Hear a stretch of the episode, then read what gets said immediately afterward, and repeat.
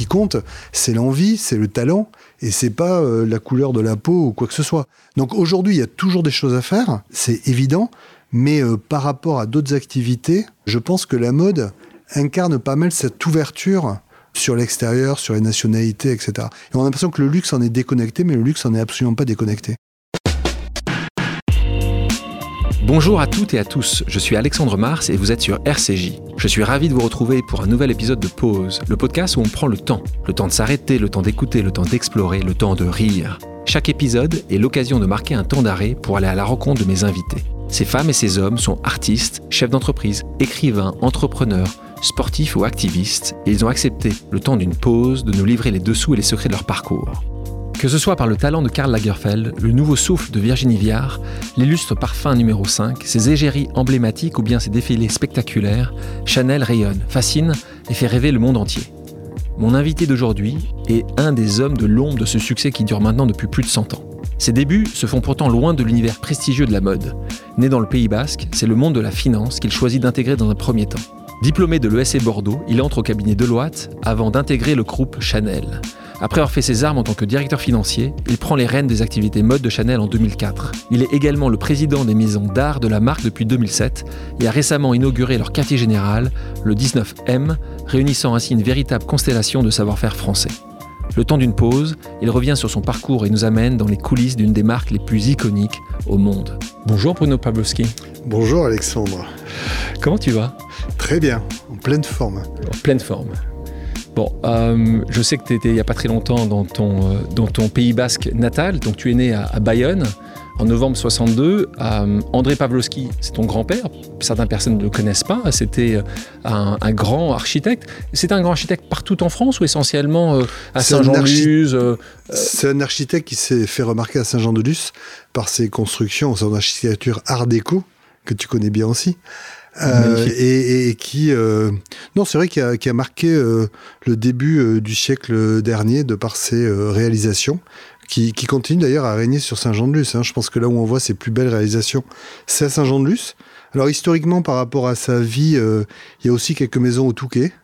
Euh, puisqu'il est passé du Touquet à Saint-Jean-de-Luz, et qui est un passage assez euh, incroyable euh, par rapport à cette époque, mais il, était au Touquet tout jeune architecte et travaillait pour un grand nom. Ta famille avait fui, la famille d'André, cette partie de ta branche avait fui la Russie stariste de l'époque. Euh, ton papa était lui entrepreneur, ta maman directrice de clinique. Tu as grandi avec quatre frères. Euh, quel souvenir tu gardes de ton enfance au Pays Basque? Un super souvenir, une, enfance extraordinaire.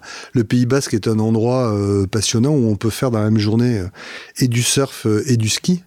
Euh, ce qui euh, en fait un petit peu la Californie, on va dire, euh, la Californie des années 60 de la France. Alors c'est vrai que c'était une vie très gâtée, une vie assez insouciante, très proche de la nature, ce qui permet de garder un ancrage vraiment fort par rapport à tout ça. Et, donc il y a des photos de toi quelque part où on te voit en train, en train de surfer sur la grande plage de Biarritz Il y a des photos où on me voit en train de surfer, mais il y a aussi des photos où on me voit en train de jouer au hockey sur glace puisqu'avec mes frères, euh, nous étions euh, une des rares familles à pas jouer au rugby, mais à jouer au hockey sur glace. Quoi, il quoi C'était Anglette C'était quoi l'Anglette Ormadi Club. C'est ça. J'ai joué pendant 10 ans. Euh, euh, ah, hockey sur glace. C'est la passion de la montagne. Ceux qui, ceux qui ne, parce que vous connaissez pas tous physiquement Bruno Pavlovski, il n'a pourtant pas un gabarit euh, de 2 mètres, mais c'est plutôt robuste, c'est plutôt rustre, euh, les, euh, les, les hockeyeurs. Il faut ça. Ouais, mais c'est solide. Hein. C'est petit, mais solide. c'est petit, mais solide. tu rêvais à quoi comme métier quand tu avais justement quand tu avais 12 ans, 15 ans, quand tu allais sur la patinoire de, de Anglette ou tu allais sur la grande page de Ça, c'est une bonne question parce que je ne me souviens pas d'avoir eu des envies ou des ambitions extraordinaires. On était quand même très attachés au sud-ouest et l'idée de partir à Bordeaux était déjà un, un premier déchirement. Alors là, là, on y arrive, hein, parce que tu as le bac en poche. Ça y est, tu, quittes. Et là, tu veux pas, tu je, pas sur la capitale. Tu vas pour aller faire Subdeco Bordeaux. Ça va. C'était pas le pire. Euh, ça permettait d'aller tous les week-ends au ski. Ça permettait euh, d'aller régulièrement euh, à la cano faire du surf et ça, permettait d'avoir une vie très agréable. Il a fallu un peu de temps pour que je me mette en fait à vraiment travailler. et ce qui fait plutôt partie de, de, cette éducation où il y, a, il y a un vrai équilibre entre entre cette vie euh, euh, personnelle et cette vie d'étudiant en fait. Et tu parlais d'un déchirement comme c'était, c'était un, petit déchirement comme de quitter ce Pays Basque pour aller, qui est la grande ville. Tu pouvais aller à Toulouse, ah, à Bordeaux. Je pense que hein. déchirement, j'exagère un petit peu, mais à l'époque, euh, c'était déjà une aventure d'aller à Bordeaux. Hein. On n'allait pas à Pau, on n'allait pas à Toulouse. Euh, on allait à Bordeaux. C'est pas la situation d'aujourd'hui. Euh, c'était dans les années 70-80, hein, donc c'était pas non plus. Donc il y, avait cette, toutes ces, tous ces étudiants qui partaient par le train euh, de, de, de, Biarritz ou de Bayonne pour aller à Bordeaux et qui revenait le vendredi. Et c'était déjà, euh, euh, assez joyeux. c'était la colonie de vacances qui se déplaçait. Donc non, c'était un moment assez insouciant en fait. C'était un moment de bonheur, un moment assez insouciant et un moment où on se posait pas la question de savoir ce qu'on allait faire ou pas faire. On était peut-être porté par l'énergie de l'époque et, et, donc il fallait croquer tout ça à plein dents. Tu sors de ton, de ton école de commerce, tu débutes en consultant en audit. C'était ça la carrière que tu rêvais à ce moment-là? Est-ce que c'était le premier job que tu as eu Comment ça se passe quand tu C'est le premier job que j'ai eu, je me suis jamais posé de questions. Euh, il y, y, avait des, il fallait faire des stages quand on était à l'école, comme tout le monde. Euh, les cabinets d'audit euh, venaient recruter à l'école. Je me suis retrouvé embarqué comme euh, chacun se. Je sais même pas pourquoi j'ai choisi Deloitte à ce moment-là. parce que c'était. Euh, c'était non, mais j'aurais pu aller dans d'autres. C'était la première offre. J'aurais pu aller chez, euh, chez, chez Price ou. Mais c'était de l'audit en tout cas. C'était de l'audit parce que ça me plaisait, parce que je suis quand même expert comptable et commissaire aux comptes. Donc il y avait, quelque chose qui m'intéressait ah, sur ce sujet-là. C'était les chiffres. Je pense que je me sentais à l'aise dans les chiffres. Et donc c'est ce qui m'a permis de mettre le, le pied à l'étrier. Mais je, je, je me souviens mes stages, je les ai trouvés comme ça de façon assez euh, facile. C'est ça qui est insouciant, je pense, euh, aux générations actuelles et, et aux challenges qu'elles peuvent avoir pour trouver des stages. Pour moi, on n'avait pas besoin d'être pistonné ou quoi que ce soit. Euh, les, les, les recruteurs venaient simplement dans les écoles, on se présentait, on était pris et ça permettait de mettre le pied à l'étrier.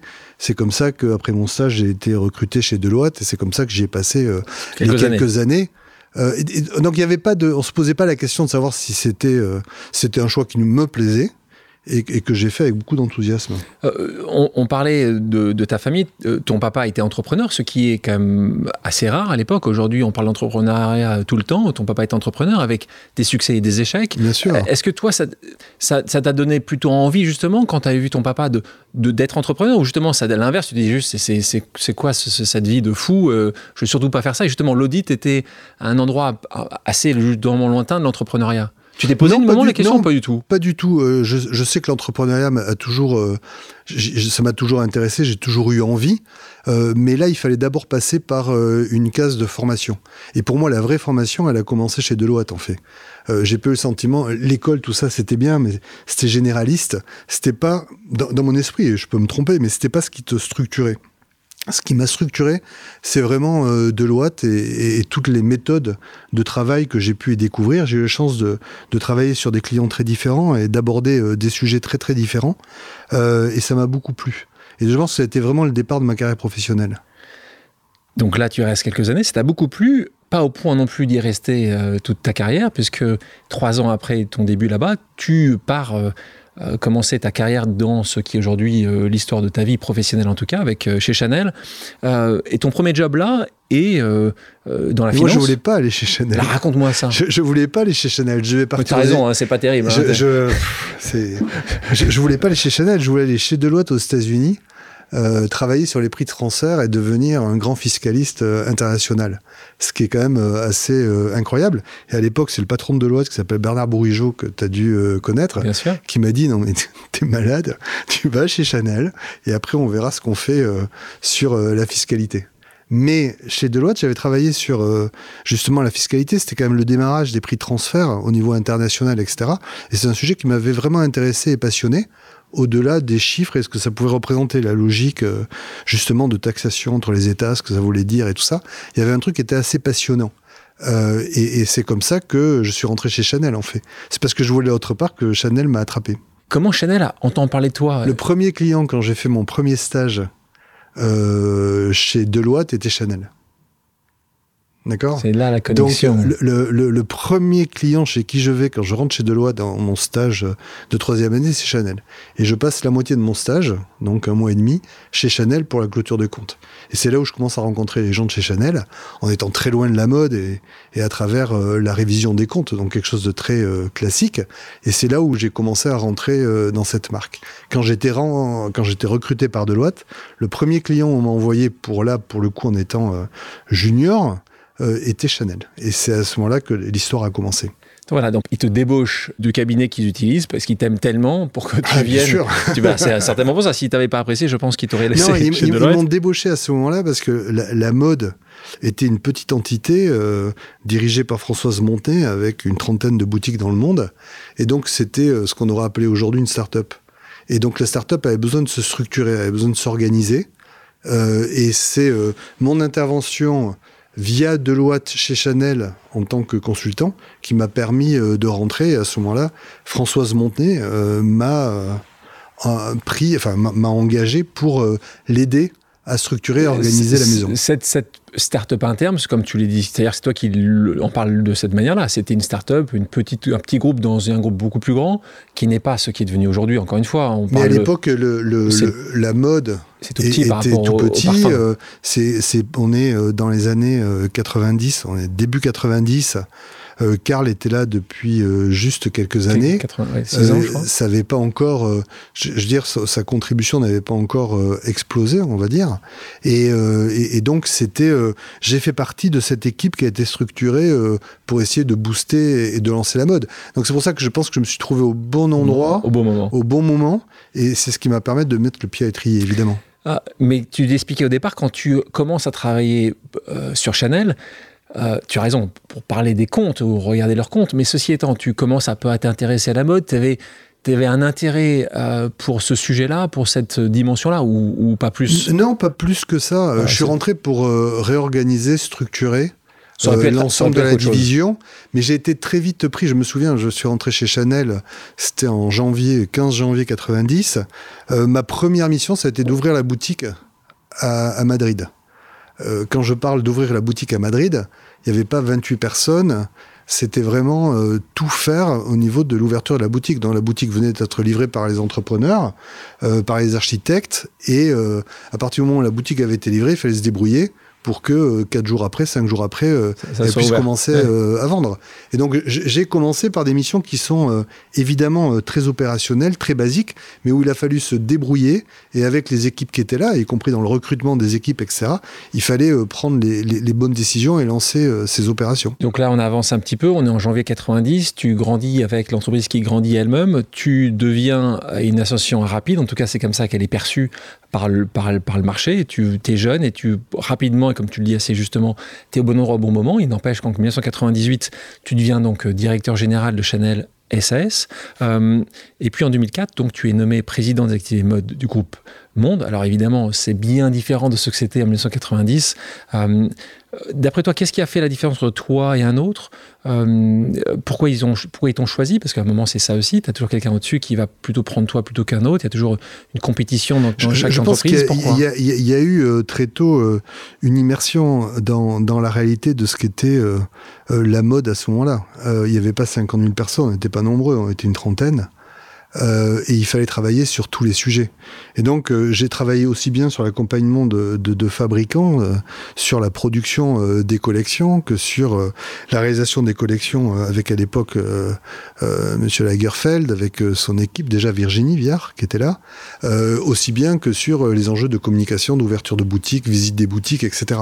Et donc c'était encore une période où on pouvait rentrer et être, si je peux me permettre l'expression un peu couteau suisse, être présent sur tous les sujets, contribuer à faire que tous les sujets fonctionnent. Et donc, euh, on, ça a fonctionné, mais ça n'a pas fonctionné comme ça. On dirait que c'était un long fleuve tranquille, que tout ça euh, était facile. Ça n'a pas été facile. Il y a eu euh, des années tendues.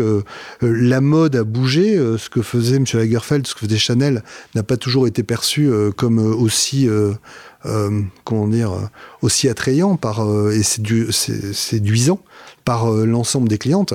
Et donc on est passé par des moments difficile en, se posant des questions sur la vraie nature euh, du produit euh, qui était fourni. Donc on, a été très vite tous euh, solidaires dans, la réussite qu'il fallait qu'on fasse par rapport à ça, mais on n'était pas sur les défilés que vous connaissez, on n'était pas sur les, la, taille de l'entreprise que vous connaissez, on était sur des sujets très basiques. Et juste comme, comme anecdote, à un moment donné, notre sac classique et aujourd'hui le succès iconique de la marque ne fonctionnait plus. Et donc la question, c'était euh, des choses aussi basiques que ça, de savoir euh, qu'est-ce qu'il faut faire pour remplacer, euh, rebooster cet élément iconique que certains voulaient jeter à la poubelle. Donc le matelassé classique qu'on a connu, à un moment donné, la question se posait de savoir est-ce qu'on le jette, est-ce qu'on le garde, qu'est-ce qu'on en fait, etc.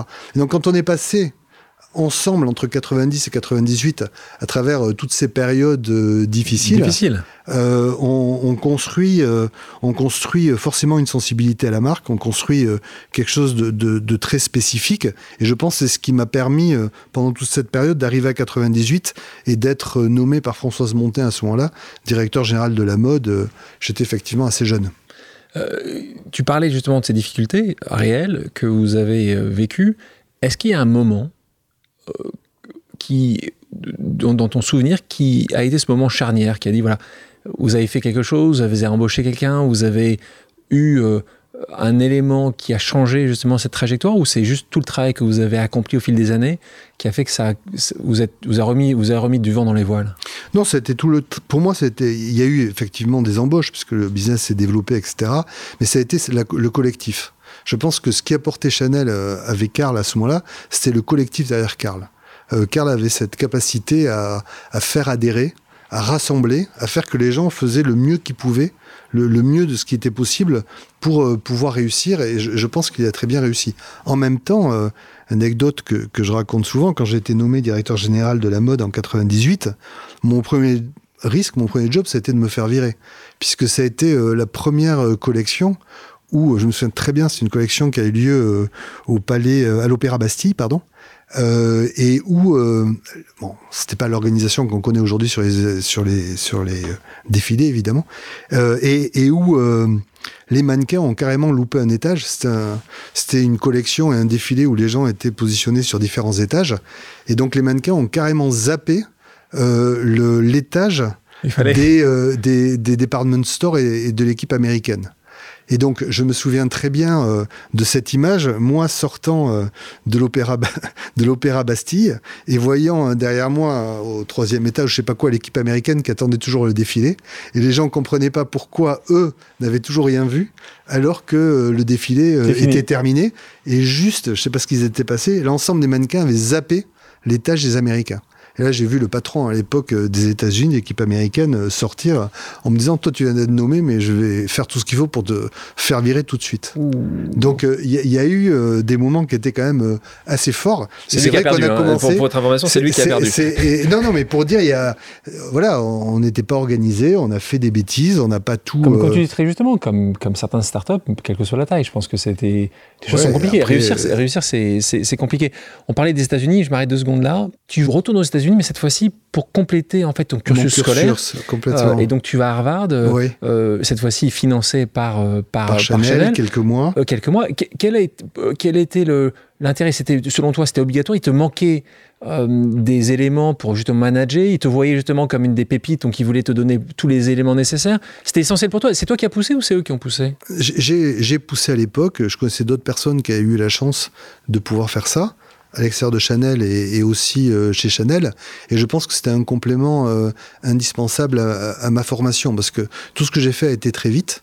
Et par moments, c'est bien de pouvoir prendre un petit peu de recul de comprendre dans un environnement très international. Parce que, en fait, j'ai toujours failli partir à l'étranger, mais j'ai jamais réussi à partir à l'étranger. Euh, pour plein de raisons à la fois euh, professionnelles et, personnelles. Et en fait, là, j'ai eu l'occasion de partir plusieurs mois aux États-Unis, ce qui m'a beaucoup plu. Bon, évidemment, c'était Harvard, mais peu importe, je pense que n'importe quelle fac américaine m'aurait plu.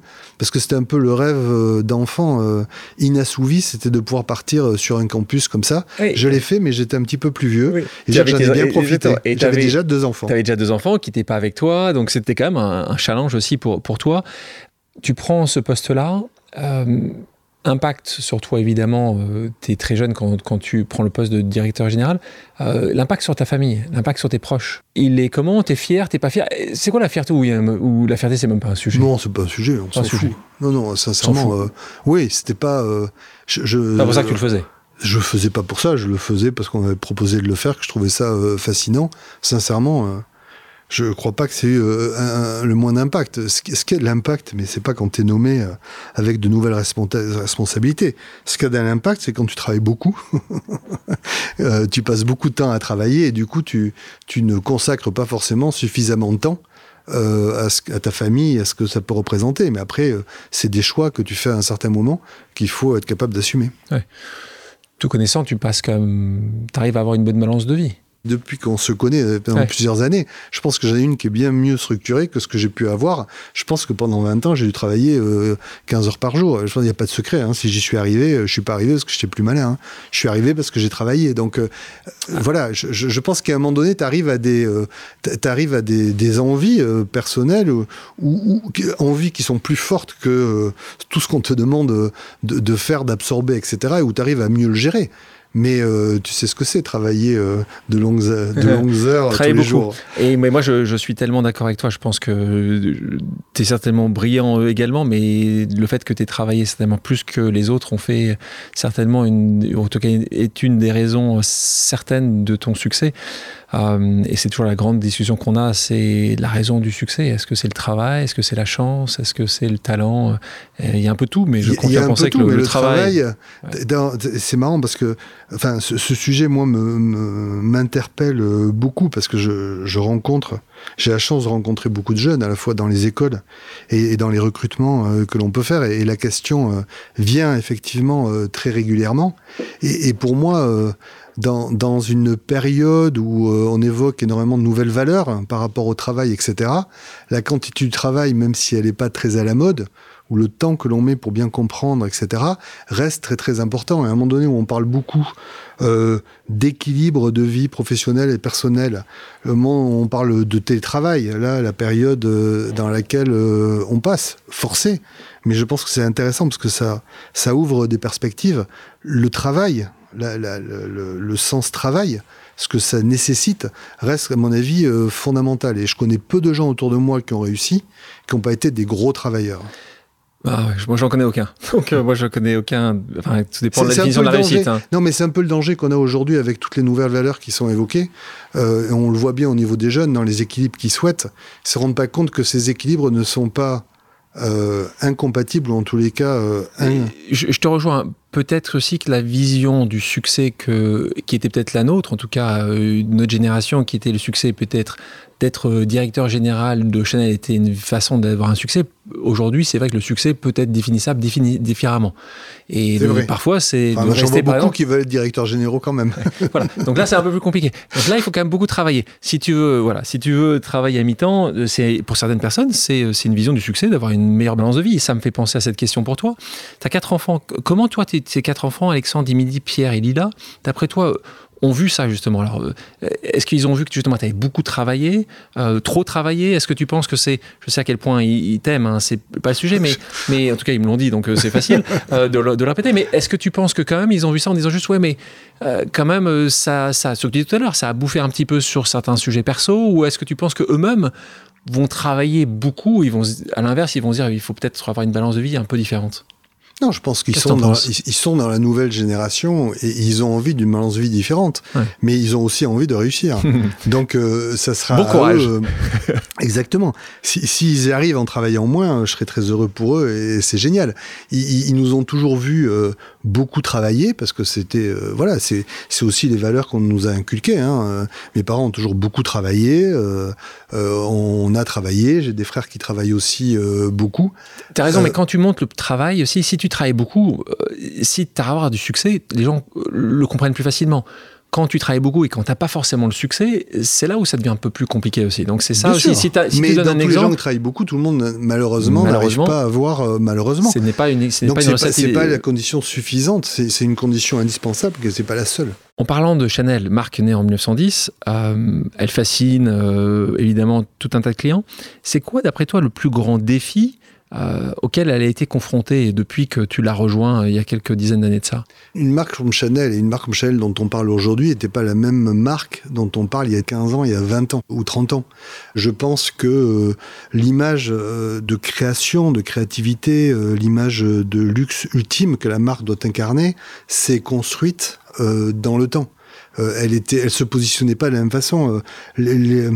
La marque créée par Mademoiselle Chanel était une marque euh, d'audace. Euh, par rapport à son temps, elle était euh, clairement une précurseur dans la façon de voir les choses, la façon dont elle a joué avec la mode, la façon dont elle a joué avec le bijou, je pense la joaillerie, la façon dont elle a joué avec le parfum.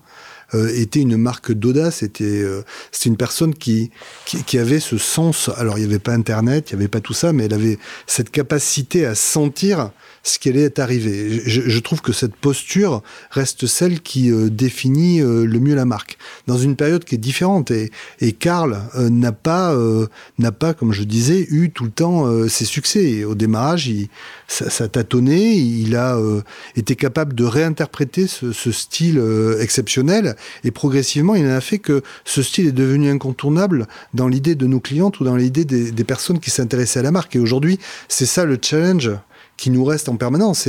C'est d'être une marque de création, mais être une marque de mode. Et donc, euh, tu peux être la création, mais si t'es pas bien perçu, si tu n'intéresses pas tes clientes, si t'as pas de plus en plus de clientes qui viennent pour voir euh, ce que tu fais, tu es déconnecté.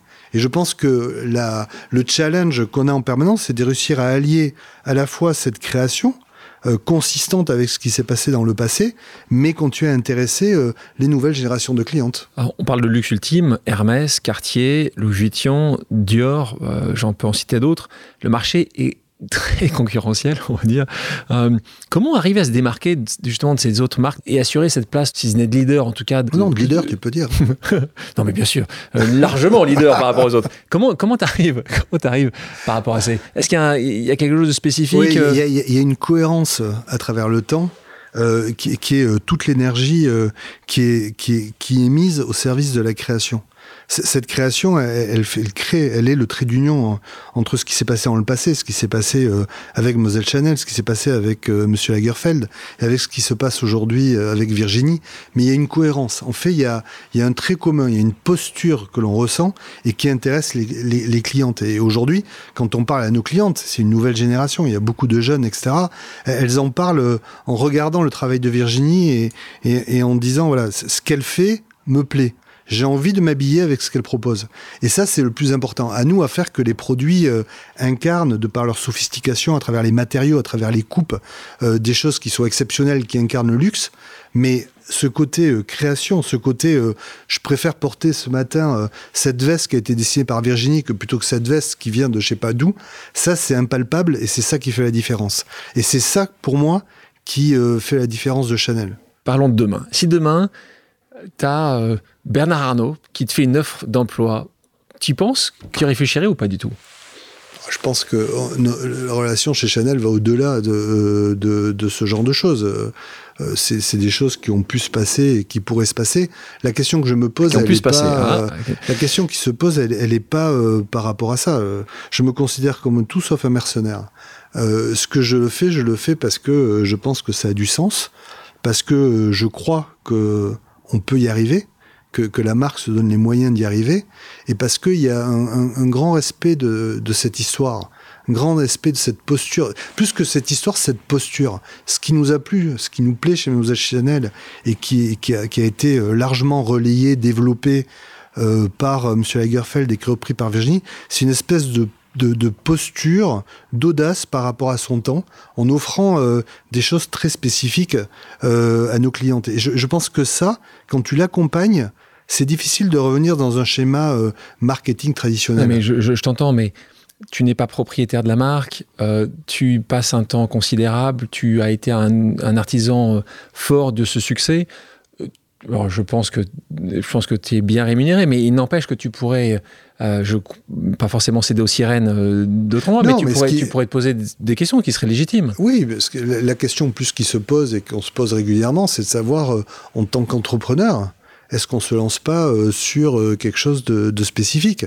Ça, c'est une sirène qui vient euh, régulièrement et qui est assez légitime par rapport à ce qu'on peut faire, mais qui aujourd'hui ne j'ai jamais basculé parce que j'ai toujours eu les moyens et, c'est ça qui m'intéresse avec euh, les actionnaires euh, de la maison, hein, avec euh, mon patron, Monsieur Vertemer. c'est qu'on a, on a toujours eu, j'ai toujours disposé des moyens qui m'ont permis d'exprimer cette fibre d'entrepreneur à travers ce que je faisais pour la marque. Donc tu es un vrai intrapreneur, c'est que tu utilises des moyens considérables qui peuvent être mis à disposition par la famille Vertheimer pour continuer à développer euh, cette, cette, action. Euh, en, parlant de Chanel, donc on parlait euh, de, de, la famille qui, qui, qui, détient une famille très secrète, sur, en tout cas qui, qui, discrète. Discrète, plutôt secrète, tu as raison. En 2018, pour la première fois, Chanel a décidé de lever le voile sur les chiffres, sur les résultats financiers. C'était un, un, un, un, vrai changement. En 2020, Chanel était un peu plus de 10 milliards de dollars de chiffre d'affaires avec un résultat de 2 milliards de dollars, donc un succès considérable, euh, et encore une fois 2020 a été marqué évidemment par euh, la crise de la Covid. Euh, pourquoi ce désir de transparence soudain? Je pense qu'il y, a deux choses. Il y a, il y a des actionnaires et une posture d'actionnaire, et puis il y a un groupe. il y a un groupe aujourd'hui qui est structuré, Chanel Limited, avec une trentaine de milliers de personnes dans le monde. Et vis-à-vis de ces 30 euh, 000 personnes euh, vis-à-vis de tous euh, nos partenaires, que ce soit en fabrication, que ce soit aussi en commercialisation, en distribution, etc. C'est arrivé à un moment où c'était important de positionner ce groupe. Et donc la décision des actionnaires, pas pour répondre aux sirènes des tendances actuelles, forcément de transparence, etc. Mais il s'est avéré plus avoir plus d'avantages de communiquer que plus d'avantages que de ne pas communiquer. Euh, et donc, euh, il y a toujours ce moment de bascule qui fait qu'ils euh, prennent, et c'est leur choix, de décider de la décision de communiquer ou pas de communiquer. Tu étais, en faveur de cette décision-là? J'étais en faveur de cette décision-là en tant que manager et un des managers importants de, de, cette organisation. Je pensais qu'on était arrivé à un moment donné où ça suffisait de ne pas pouvoir expliquer euh, notre stratégie sans donner des éléments euh, concrets. Et je pense que en plus, euh, l'évolution extrêmement importante et, capitale vers tout ce qui est ESG, social responsibility, etc., nous a amené et nous a simplifié vraiment la vie. Le fait d'avoir communiqué avant nous a permis vraiment de, de, nous engager et de pouvoir communiquer sur nos engagements en la matière. Donc je pense que c'était, euh, on, ne connaissait pas, euh, on ne savait pas à ce moment-là ce qui allait se passer sur euh, sur la Covid. mais quelque part, le timing était parfait parce que ça nous a permis derrière de développer des reporting ESG qui permettent de montrer l'engagement du groupe sur tous ces sujets qui nous sont chers. Parlons de création euh, quelques minutes. Donc de 1983, c'est à ce moment-là que Karl Lagerfeld rejoint euh, le groupe. Il est directeur artistique de Chanel jusqu'en 2019. Euh, génie de la mode, évidemment reconnu par tous. Tu te souviens de votre première rencontre? Oui, très très très très bien. C'était très tôt, très tôt en 90. On me dit, il faut que tu viennes dire bonjour à Karl. et, c'est vrai que ça a été très vite et, et on s'est rapproché très vite parce que en fait, c'est l'époque qu'il intéressait aussi euh, à Biarritz. Euh, et il connaissait très bien les réalisations de mon grand-père. Et donc, je pense que la deuxième fois que je l'ai vu, il est arrivé avec un bouquin qui reprenait l'architecture de mon grand-père, en me disant est-ce que vous connaissez tout ça? Ça aide. Et, parce que, ouais, et, donc non, je connaissais pas parce que j'avais pas été forcément, comment dire, baigné dans tout ça. Moi, j'ai jamais connu mon grand-père. Il, il est mort avant que je naisse. Euh, et, et, on est dans une, on est resté très discret par rapport à tout ça.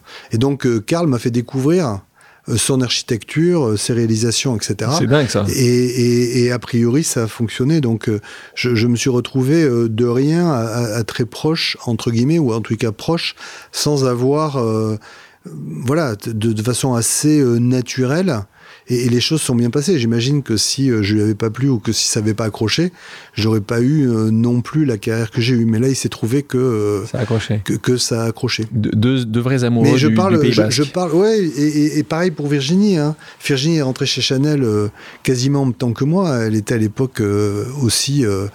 elle venait de chez Chloé.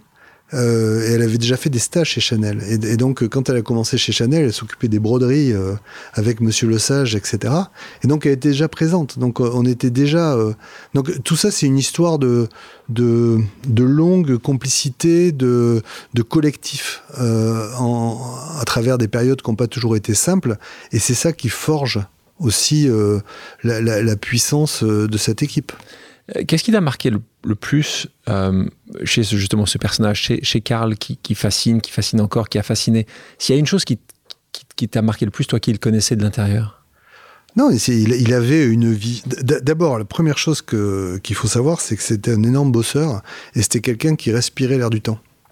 Il se nourrissait, il passait euh, ses, matinées entières à travers ses bouquins, à travers euh, euh, ses connexions un peu partout dans le monde, à se nourrir de ce qui se passait dans le monde. Et Karl était une éponge, il avait besoin qu'on le nourrisse. Quand je rentrais de voyage, que ce soit moi, que ce soit qui que ce soit d'autre, il fallait lui raconter ce qu'on a vu, il fallait lui raconter comment étaient les clientes, il fallait vraiment échanger autour de tous ces sujets. Et je pense que cette posture qu'il avait à la fois de, en termes d'éponge, d'absorber, de savoir, de se rappeler une mémoire euh, phénoménal euh, de tout ça et d'être capable euh, de malaxer, pardon de l'expression, mais c'est ça, tout ce qu'il pouvait attraper pour le recracher à travers l'intégralité de ses créations, pas que Chanel, hein. il a fait beaucoup d'autres choses que Chanel, d'autres marques, de la photo, des livres, etc. Je, je pense qu'il y avait cette capacité à apprendre et à re euh, pardon, euh, euh, cracher, entre guillemets, sous des formes diverses et variées, cette capacité de comprendre l'air du temps. Et donc il avait cette vision, il avait cet optimisme incroyable sur l'avenir, et, donc il savait qu'il prenait tout ce qui se passait dans le passé pour pouvoir le projeter dans l'avenir. Et ça, c'est quelque chose d'extraordinaire, avec en même temps cette capacité à fédérer les gens autour de lui. tous les gens que je connaisse adoraient vraiment travailler pour lui avec un respect très énorme, une capacité à expliquer euh, ce qu'il voulait, euh, a une capacité aussi euh, à s'agacer quand ça allait passer vite. Euh, et donc il fallait, il fallait être là, il fallait construire, il fallait aller vite. Et il n'y avait pas de, il y avait pas de temps perdu, il n'y avait pas de temps pour l'ennui. Il fallait être capable tout de suite de repartir, de rebondir et de proposer. Et je pense que ça, c'est ça. Quand c'est pendant 5 ans, c'est quelque chose, mais quand ça dure pendant 20 ans, ça marque et ça, ça pousse. Bruno, je te propose maintenant une pause amicale. Le principe est simple on a demandé à quelqu'un qui te connaît bien de te poser une question. oh, tu vas aimer ça. Euh, on écoute. Bonjour Bruno, c'est Anne-Florence. Peux-tu nous raconter le jour où Karl t'a demandé l'impossible Question d'Anne-Florence Schmitt, qui est directrice de la rédaction de Madame Figaro.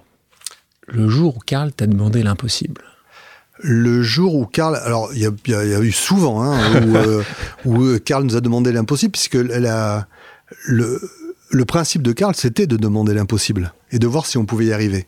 Euh, une des anecdotes, je pense, qui a le plus marqué euh, l'équipe actuelle, c'est le jour où on a été à Cuba.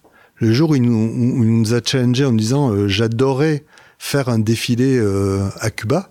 À un moment donné, où Cuba était fermé, à un moment donné, etc. c'était un peu l'impossible. Euh, et il était lui-même surpris que les équipes, euh, nos équipes en Amérique du Sud et, nos équipes euh, à Paris, aient réussi à avoir, à travers leurs connexions, toutes les autorisations, etc., pour faire ce moment qui restait magique à Cuba, avec un défilé exceptionnel. Un défilé qui a coïncidé avec l'ouverture, et ça c'est extraordinaire quand même, la réouverture des croisières américaines à Cuba. Le jour où on a fait notre défilé, c'est le jour où le premier paquebot euh, est arrivé euh, à, La Havane. C'est quand même un truc qui est absolument extraordinaire. Et est-ce qu'il est y a quelque chose que tu n'as pas réussi à faire? Il y a plein de choses qu'on n'a pas réussi à faire. Non, mais ça, la mode, euh, la mode, quand on fait 10 collections, 10 collections par an, quand on crée autant de, de, défilés, etc., ce qu'il faut mesurer, c'est ce qu'on réussit à bien faire. C'est pas tout ce qu'on réussit à pas bien faire, d'accord? Mais il y a énormément de choses, peut-être plus qu'on réussit à pas bien faire que de choses qu'on réussit à, bien faire. Ce qu'on réussit à pas bien faire, ça reste entre nous. On n'en parle pas à l'extérieur. Donc la partie visible, c'est plutôt ce qu'on fait bien. Mais la réalité, c'est que tous les jours, il y a des choses qu'on n'arrive pas à faire. Merci, il faut en avoir conscience. Hein. Merci de partager ça avec, avec le plus grand nombre, parce que c'est vrai que c'est c'est la culture de l'échec. L'échec est nécessaire pour, pour atteindre certains succès. Et je pense que malheureusement, on a, on a cette crainte de l'échec, on la cache, euh, en tout cas, euh, et c'est important de pouvoir parler de, de ces échecs.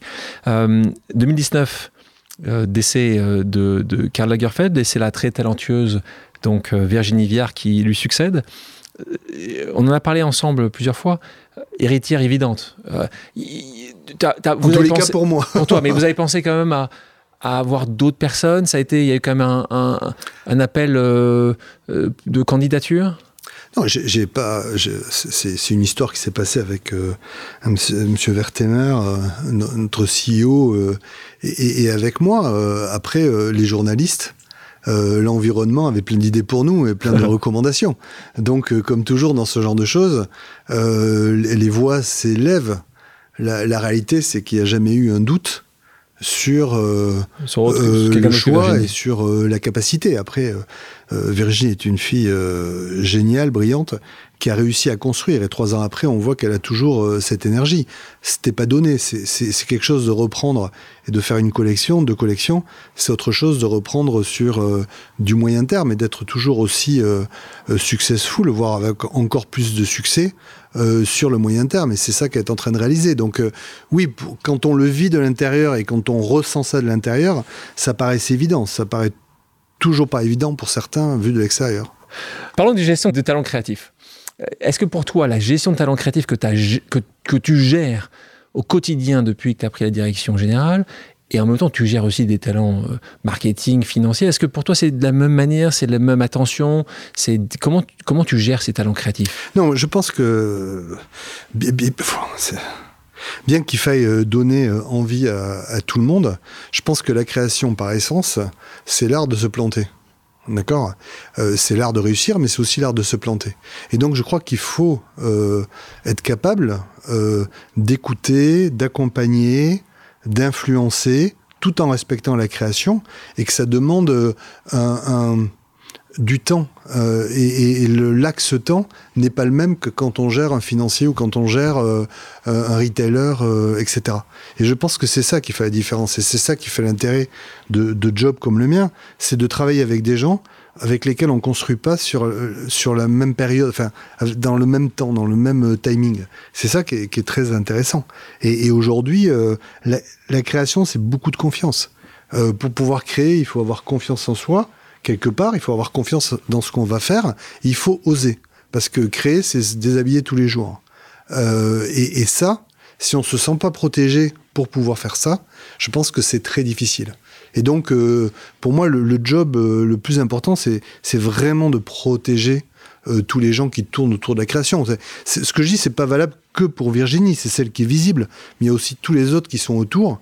Il faut pouvoir protéger, cet écosystème. Des échecs potentiels, en fait. Tu, tu, tu Bien sûr, mais il y a beaucoup de.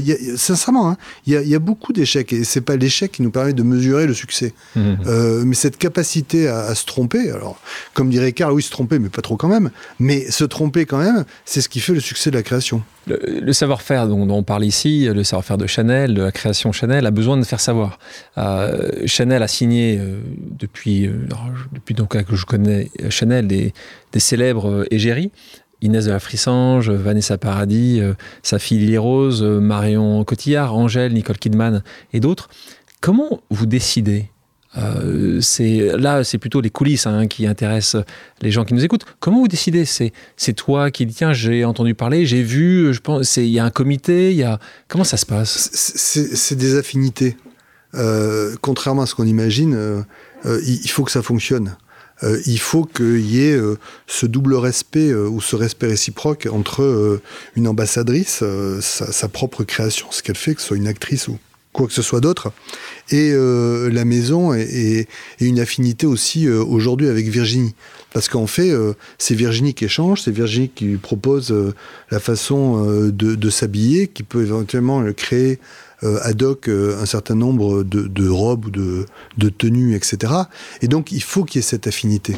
Et, le côté le côté, euh, j'allais dire, matériel, financier de tout ça, euh, vient très très loin derrière. S'il n'y a pas d'affinité, s'il n'y a pas euh, un, retour, comment dire, une contribution réciproque sur tous ces sujets-là, ça peut pas fonctionner. Et on va pas obliger quelqu'un à parler d'une robe qu'elle n'a pas envie de porter. Donc je pense que c'est extrêmement important euh, qu'il y ait des vraies envies communes. Et tout ce qu'on a pu faire et tous ces succès euh, extraordinaires, et, Vanessa est un exemple, il y en a plein d'autres, euh, c'est qu'il y a des envies, il continue à avoir autant d'envies. Chanel, et c'est important, je sais, pour toi, est la seule des maisons de mode à présenter depuis maintenant 2002 des collections métiers d'art. On va parler un peu de ce sujet de métier d'art. Euh, euh, donc depuis 1985, puisque c'est l'année où Chenet a commencé à acquérir des maisons d'artisanat qui manquaient de financement, compliqué souvent pour ces petites maisons. tu citais Monsieur Le Sage tout à l'heure, donc célèbre brodeur, donc fondé en 1924. Vous l'avez racheté en, 2002. Le plumassier, alors il faudra peut-être expliquer pour un certain nombre de, de, personnes qui nous écoutent. Le plumassier Le Marié, fondé en 1980, racheté en 1996. Le Bottier Massaro je ne vais pas tous les faire, mais en tout cas, je sais que c'est quelque chose qui, t'importe, qui te porte, toi personnellement. Euh, le défilé, à chaque fois, il est important. Le défilé, d'ailleurs, a eu lieu euh, dans le 19M, euh, qui est là pour toi aussi un, quelque chose sur lequel tu as beaucoup œuvré. Tu nous en parles un peu du 19M. Un déjà, 19M, tu peux nous dire la connotation de ces... 19, un chiffre magique de Chanel, 19 arrondissements, et M comme mode, comme main.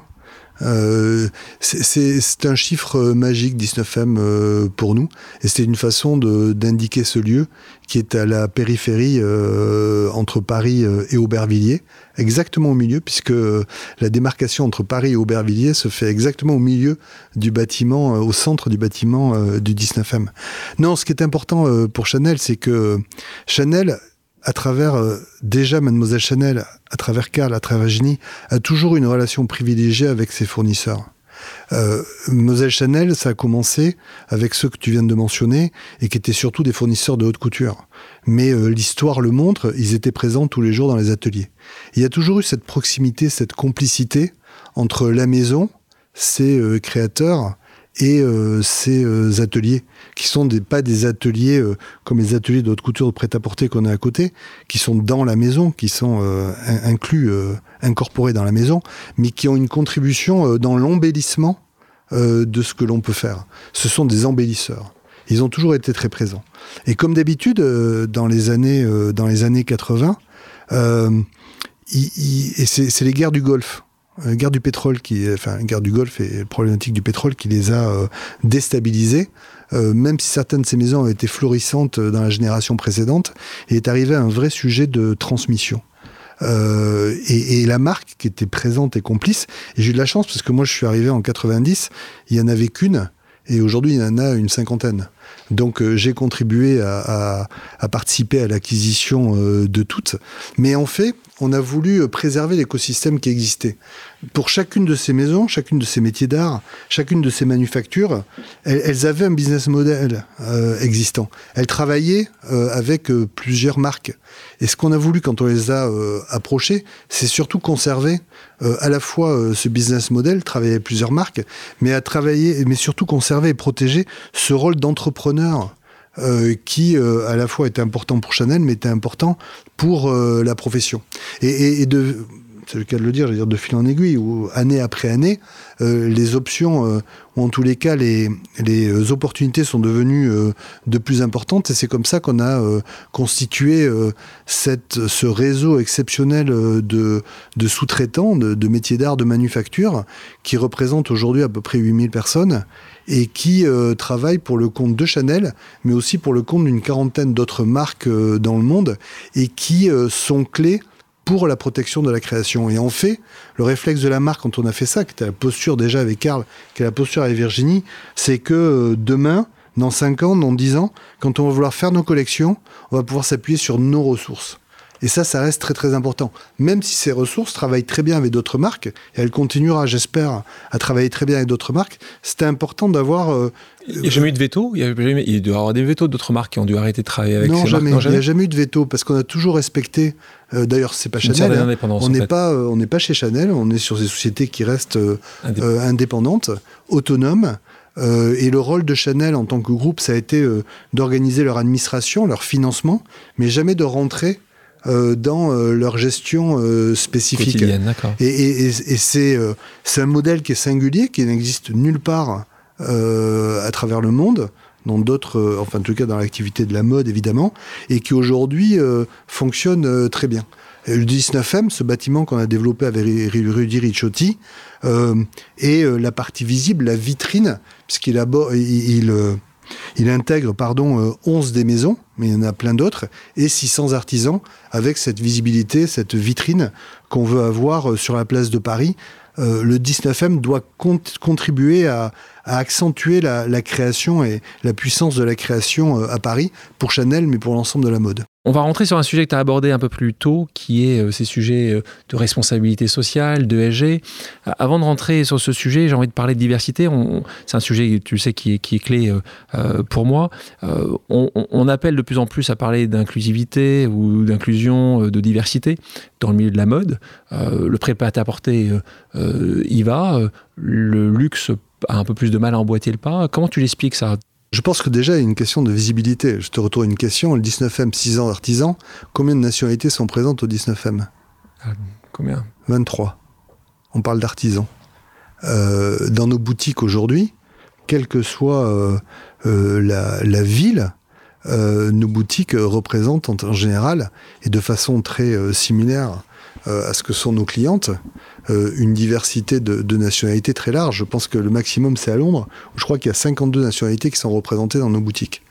Euh, donc euh, aujourd'hui, on en parle peu, mais ne serait-ce que pour pouvoir répondre à la fois aux besoins de production, manufacturing, et aussi aux besoins de, commercial, nos, équipes représentent déjà euh, ce qui existe, c'est-à-dire euh, ce que sont euh, les talents, les mains talentueuses qui nous permettent de travailler, mais aussi euh, ce que sont nos clients dans les boutiques, ne serait-ce que pour pouvoir euh, comprendre, échanger par rapport à la culture de nos clients. C'est la même chose, peut-être tu me parlais dans les boutiques, est-ce que c'est la même chose où il y a une vraie diversité? Est-ce que c'est la même chose dans les bureaux? Est-ce que c'est la même chose dans les équipes marketing? Est-ce que c'est dans les mêmes choses dans les équipes créatives? Alors, si je, si je dans les équipes créatives, sans aucun doute, hein, on a plusieurs nationalités qui sont euh, présentes au studio, mais ça, c'est la nature même de la mode, c'est ce que je disais au démarrage.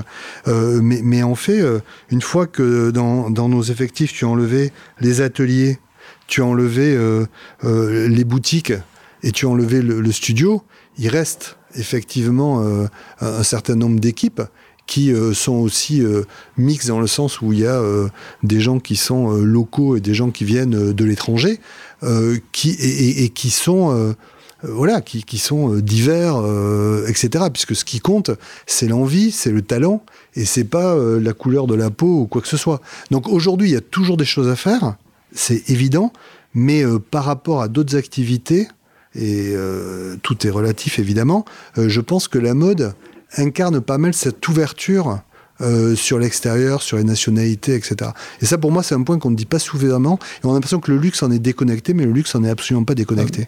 Bruno, je te propose une seconde pause amicale. Je vais dire plutôt une pause familiale. On écoute.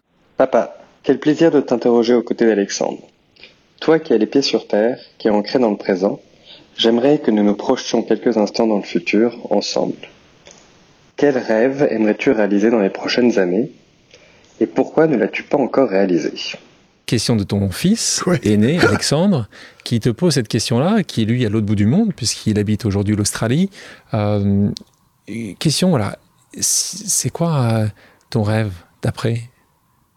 Pas facile. Hein. C'est pas facile, hein, parce que ah on, est, quand même déjà. Non, mais il faut être, il faut être réaliste. Aujourd'hui, on est quand même déjà euh, gâté, euh, gâté euh, de par ce qu'on fait, gâté par avoir des familles qui sont en pleine santé et qui vont bien. Donc, c'est difficile de se projeter au-delà. Ce qu'il y a de certain, c'est que quand on a une famille éclatée avec des enfants un peu partout dans le monde, on a envie de les voir plus souvent autour de soi. Donc le rêve, c'est de réussir à pouvoir peut-être se transformer et se transporter dans je ne sais pas quel environnement pour pouvoir échanger plus volontiers. Mais je trouve que c'est un sujet qui est, qui est, un petit peu difficile parce que parce qu'aujourd'hui, je considère qu'on est extrêmement privilégié dans tout ce que l'on fait, qu'on peut accéder quand même à, beaucoup de choses. Euh, qu'on va bien, qu'on travaille, euh, et, donc euh, c'est difficile de pouvoir avoir encore plus d'exigences. Bruno, merci beaucoup d'avoir accepté mon invitation. Avec plaisir, Alexandre. Merci à tous d'avoir pris le temps de faire une pause avec nous sur RCJ. J'espère que l'émission vous a plu, inspiré ou fait réfléchir. Si c'est le cas, je compte sur vous pour soutenir Pause sur radio-rcj.info ainsi que sur toutes les plateformes d'écoute. À bientôt sur RCJ pour un nouvel épisode de Pause.